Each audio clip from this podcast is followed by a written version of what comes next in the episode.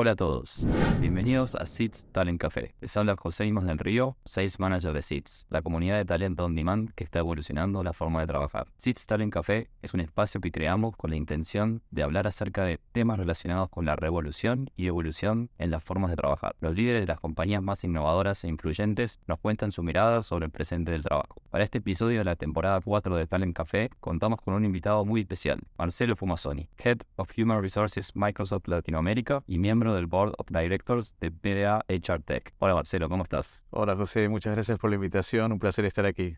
Muchas gracias a vos por, por prestarnos tu tiempo para este momento. Un placer.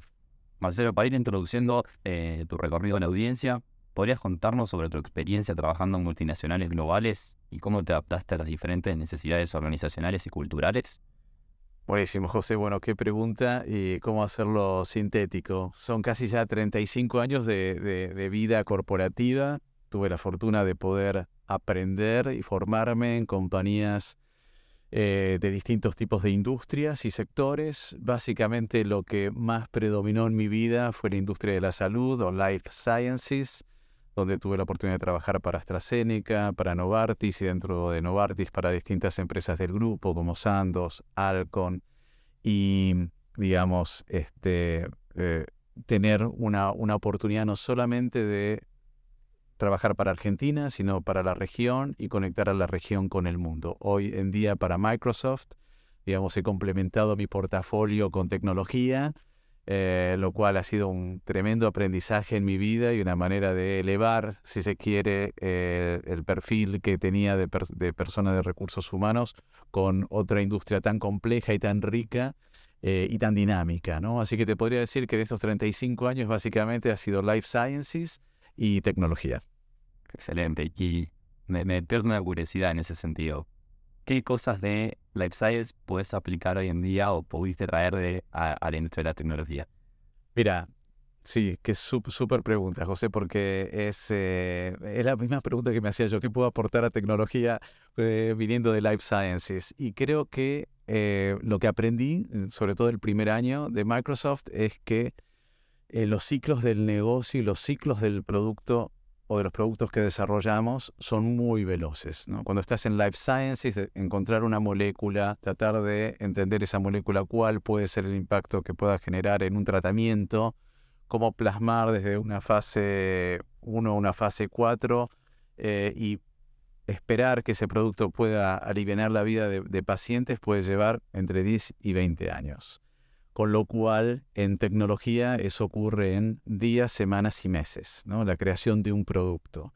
Y el impacto de lo que se hace es distinto. En Life Sciences un error puede costar vidas, en tecnología es un problema, indirectamente puede ocasionar eh, un, un inconveniente, pero hay mucha capacidad de reacción y en un día o menos de un día podemos estar con la versión corregida, eh, dando apoyo a nuestros clientes y subsanando cualquier tipo de operación, de problema de operación para asegurar business continuity. Entonces, eso te da otro tipo de tranquilidad, ¿no? Decir, bueno, puedo ser rápido, puedo implementar una respuesta y puedo volver a poner todo en condición este, de, normalidad muy rápido. Así que esas dos cosas, ese dos esos dos tipos de planning, cuando llegué a la compañía, lo que me ayudaron a pensar es, ok, ¿cómo puedo traer parte del largo plazo al corto plazo? Y empezar a solucionar, pero al mismo tiempo planificar hacia adelante. ¿no? Eso fue un poquito mi, cómo me paré frente a ese desafío de tecnología hace unos años. Excelente. Y si hoy yo te pregunto, por ejemplo, ¿cómo definirías tu papel como líder de recursos humanos hoy en Microsoft Latinoamérica? Wow, mira, eh, es, es, un desafío hoy en día ser un líder. En Microsoft decimos que todos somos líderes porque todos estamos empoderados para realmente eh, hacer e impactar eh, a personas y compañías para que hagan más o puedan alcanzar más. Entonces, desde ese lugar te digo que es una responsabilidad compartida, pero como líderes en general te diría que veo más mi rol hoy como una persona que determine la visión acerca de dónde queremos ir y de alguna manera empiece a trabajar con el equipo en la creación de ese camino. Por ejemplo, muchas de las cosas que hoy estamos haciendo es porque lo hacemos autodefinido como map makers en la compañía. Dijimos, si queremos, si creemos realmente en la innovación, si creemos en la creatividad, si creemos en el poder del trabajo en equipo y de la diversidad del trabajo en equipo, del impacto que como equipos diversos podemos generar. Entonces, em, digamos, ¿construimos mapas o hacemos mapas? ¿Somos eh, travelers o, somos de alguna manera más exploradores? Entonces empezamos a crear esas metáforas y a tratar de inspirarnos. Y creo que eso es lo que es el fuego sagrado para que una compañía tan exitosa como Microsoft esté reinventándose permanentemente. Así que creo que nuestra misión, nuestra responsabilidad como líderes es poner esa visión en la práctica. Sin duda, sin duda. Y, relacionado a esto, me, gustaría también preguntarte, porque sé que fuiste reconocido por, con ciertos premios, como por ejemplo Great Place to Work o Red Shoe Movement, por tu compromiso generalmente con la creación de esta cultura sostenible. Hoy te pregunto, por ejemplo, ¿cuáles son los puntos que te llevaron a, llevar a llegar a estos reconocimientos? Y si realmente es un mix entre un mindset, conocimiento o hay algún elemento más que vos considerás que es clave en esto. Mira, yo creo mucho en la espiritualidad del líder. Entonces, y me he encontrado y he tenido la fortuna de estar en ecosistemas de trabajo donde se me permitió traer esa dimensión al trabajo. No solamente de crear un work environment que produzca engagement en los empleados o que nos haga sentir más felices, sino entender el propósito más profundo nuestro personal y tratar de eh, encontrar parte de esa respuesta en lo que hacemos en el día a día del trabajo mis líderes hoy en el día comparten mucho, o es mucho más común y los líderes con los cuales hoy trabajo comparten mucho más esa visión que en el pasado. Entonces creo que el trabajo en equipo, el trabajo del líder, el trabajo de un conjunto de líderes en esa dirección nos permitió en varias compañías en años sucesivos crear un clima de trabajo que fue excepcional para que, como siempre decimos, podamos estar en nuestra mejor versión y logramos increíbles objetivos de negocio, ayudamos a comunidades, ayudamos a pacientes, ayudamos a gobiernos, ahora en tecnología, especialmente post pandemia. Eh, tuvimos una responsabilidad muy fuerte en asegurar continuidad a través de digitalización de negocios e industrias que antes no estaban, digamos, preparadas para ese tipo de plataformas o entornos de trabajo. Entonces te diría que para mí eso ha, sido clave, ¿no? La espiritualidad, la conectividad con un propósito personal y eh, de empresa y creo que, bueno, eso en definitiva, eh, cuando salimos a medirnos en, el, en, el, en este tipo de competencias o de benchmarks que se hace de Great Place to Work, han sido muy generosos y nos han dado siempre eh, un lugar de privilegio, ¿no? Y obviamente lo compartimos, a veces estamos un poquito más arriba, un poquito más abajo, pero la verdad que es, es lindo formar parte de un equipo que te permite plasmar en resultados y que tus, tus colegas y tus pares te lo reconozcan, ¿no? Claro súper interesante lo que decís. La verdad que, que, la espiritualidad es algo que es que nos lleva a un nivel superior, me parece siempre. Entonces, lo que es el elemento clave, el que nombrás. Y hoy pensando un poco más en un consejo que le podrías dar a los profesionales de los recursos humanos, em, que buscan crear justamente esta cultura de una mentalidad de crecimiento, e innovación, de todo esto que nos comentabas del espíritu, ¿qué consejo le podrías dar también a un profesional de recursos humanos hoy en día? Eh, te, voy a, anticipar el, título de mi, de mi libro que, que, viene, que se llama Primicia, Primicia, Primicia, que es Stay Human. Creo que es muy importante que si sos un profesional de recursos humanos, puedas tener esa concepción de los valores humanos, valga la redundancia, muy claros en tu vida para poder proyectarlos en la organización, ¿no?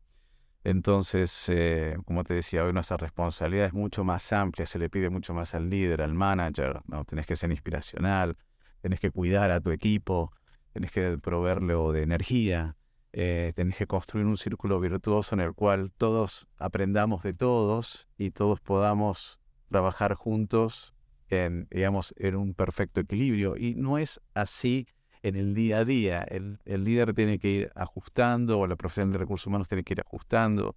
Cuando te dicen, vamos a tratar de que este equipo sea un equipo de alto desempeño en seis meses. Ok, bueno, somos personas. ¿Cuál es el, el, el driver motivacional más importante para esas personas para poder trabajar en equipo? Entonces, tratamos de que, o trato de que cada una de las reuniones en las cuales operamos haya un momento para discutir los temas de negocios, un tema para discutir los temas del equipo, qué es importante para el equipo, cómo tomar decisiones, qué decisiones queremos tomar, y después un componente en esas reuniones, en esos días de trabajo compartido que tenemos para trabajar sobre nosotros, ¿no? nuestra espiritualidad, nuestro bienestar físico, mental.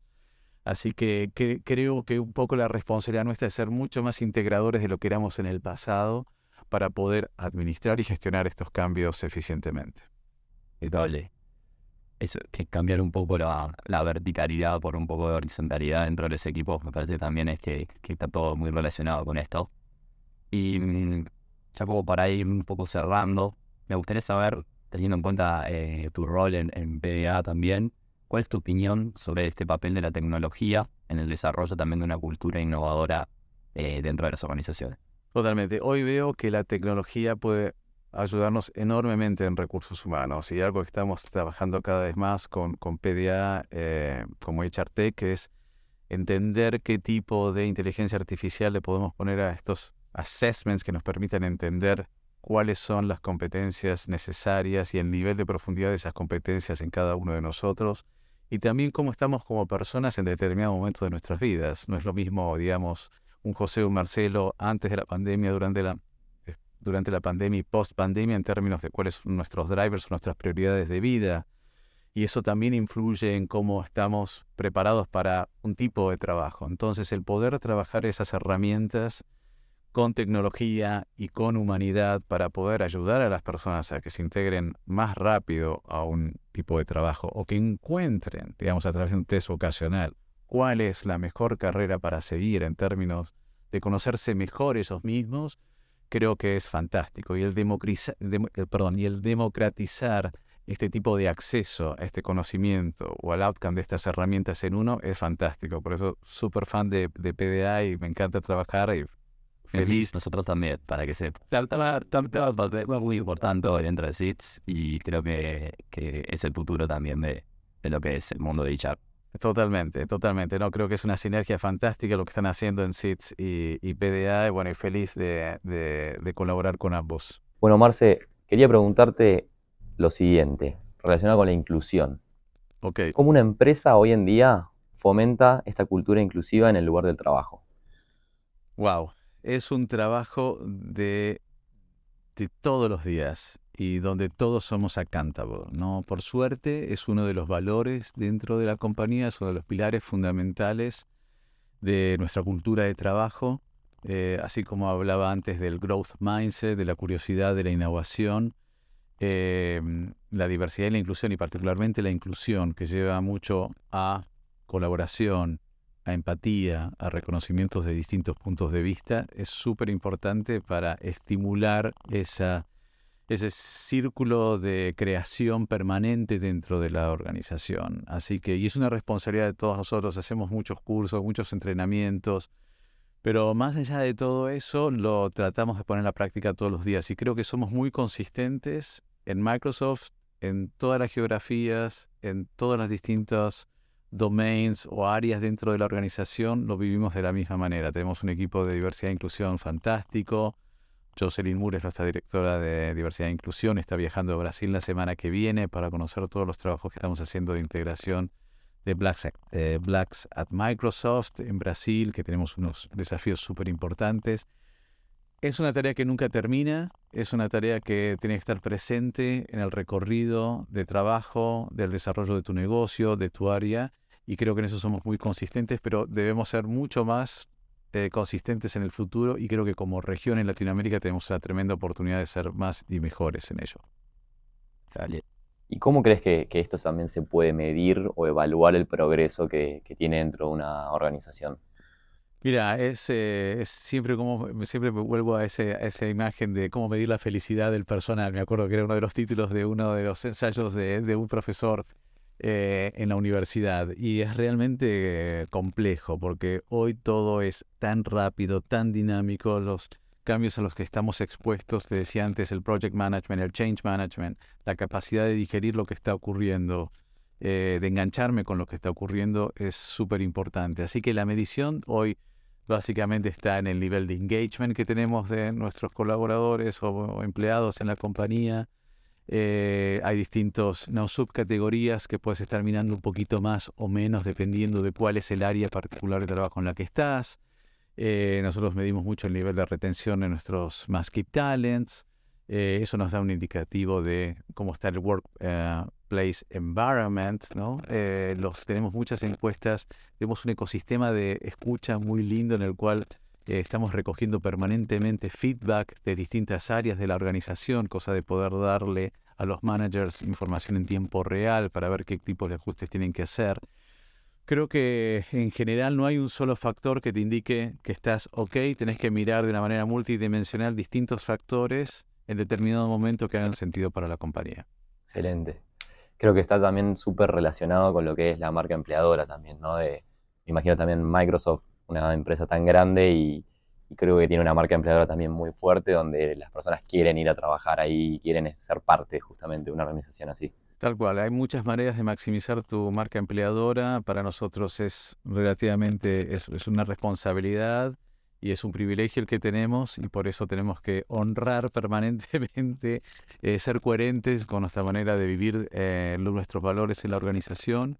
Em, creo que todo lo que tiene que ver con lo que vos decías, con accesibilidad, diversidad, inclusión, representación de todos los puntos de vista, capacidad de trabajar de manera eh, te dirías, muy democrática en, la organización, para nada vertical, no burocrática, eh, con growth mindset, es lo que nos ayuda eh, a, poder ofrecer a potenciales candidatos interesados en sumarse al equipo lo que es Microsoft. Así que en ese sentido estamos muy agradecidos de, todo lo que se ha logrado, pero es una responsabilidad y un logro de todo el equipo. Bueno, felicitaciones, antes que nada. Y relacionado también a esto, me parece que eh, lo que es, ¿qué, rol cumple lo que es el workforce planning dentro de esta organización y dentro de toda, principalmente? Total, total. Si hay un área en la cual en recursos humanos hemos tenido que aprender junto con el negocio es cómo desarrollar estrategias de workforce planning que tengan que ver con el crecimiento y estén súper alineadas con el crecimiento y desarrollo del negocio. No es lo mismo estar en un mercado estable que en uno donde estás llegando y tienes que invertir y tienes que crecer. Entonces, ¿cuál es tu proyección de talento? ¿Cuál es tu proyección de em, capacidad operativa en ese país en el año 1, 2 y 3? ¿no? Cuando ya llegas a estar estable es un poquito más fácil, entre comillas, evaluar cuáles son los, eh, digamos, los demographics que te pueden estar afectando en esa específica geografía. Pero mientras estás construyendo y estás desarrollando negocios o estás desembarcando por primera vez, como pasa habitualmente con muchos de nuestros competidores o, u otras compañías dentro de nuestro ecosistema de tecnología, es importante pensar no de una manera bidimensional como lo hacíamos hasta hace unos años, sino te diría que hoy hay una tercera dimensión y tiene un poco que ver con lo que estamos, la naturaleza de lo que SITSA está haciendo y ofrece, eh, y muchos colegas también, ¿no? Entonces tenemos que pensar en un workforce propio, en el cual vamos a desarrollar determinado tipo de negocios, con determinado tipo de capacidades, con determinado tipo de planeamiento en el, futuro, con crecimiento, planes de carrera, succession plans. Vamos a tener que trabajar con un ecosistema quizás de fuerza eh, de trabajo flexible, que esté entrando y saliendo dependiendo de qué capacidad operativa necesitamos tener en un país, en soporte de ventas, en soporte de transacciones, si eso no es escalable, digamos, fuera de esa geografía. Y creo que la tercera que estamos viendo ahora como un poco un impacto después de lo que fue The Great Resignation, The Quiet Quitting, em, y ahora estamos viendo un poco de, de The Great Reshuffle y ahora The Great Betrayal, que es un poquito el sentimiento de que, bueno, si tantos trabajadores en la industria del conocimiento están ahora, eh, digamos, fuera de esos ecosistemas en el cual solían operar. Esas personas están demostrando hoy, por lo que vemos en tendencias y en estudios, no tienen un deseo muy firme de volver a trabajar en la relación de dependencia, sino de estar más como un freelancer y ofrecerse y tener quizás múltiples trabajos en la misma cantidad de tiempo, administrar su tiempo, su timeline de vida de una manera distinta y creo que es una tendencia que llegó para quedarse y tenemos que estar muy atentos para los profesionales de recursos humanos cuando hacemos workforce planning. Probablemente sea una fuerza de trabajo permanente, una fuerza de trabajo temporaria para tareas de, soporte y apoyo, y quizás freelancers que complementariamente vayan brindando o trayendo habilidades o capacidades en tiempo real para determinados proyectos de esas compañías en un primer, segundo, tercer ciclo. Así que creo que eh, tenemos que ser mucho más eh, abiertos eh, y mucho más flexibles para poder entender cómo combinar estas tres, si se quiere, fuerzas de trabajo juntas al mismo tiempo y ser productivos en una organización. Bueno, muchísimas gracias Marcelo. vamos llegando al final de nuestro glorioso episodio de, de Talent Café. Un placer tenerte con nosotros. Muchísimas gracias. Para cerrar, si sos una empresa y necesitas acceder al mejor talento on demand de la TAM, o sos freelancer y buscas trabajar en proyectos de 6 a 12 meses en compañías líderes en el mundo, ingresá en www.wearseers.com. Muchas gracias.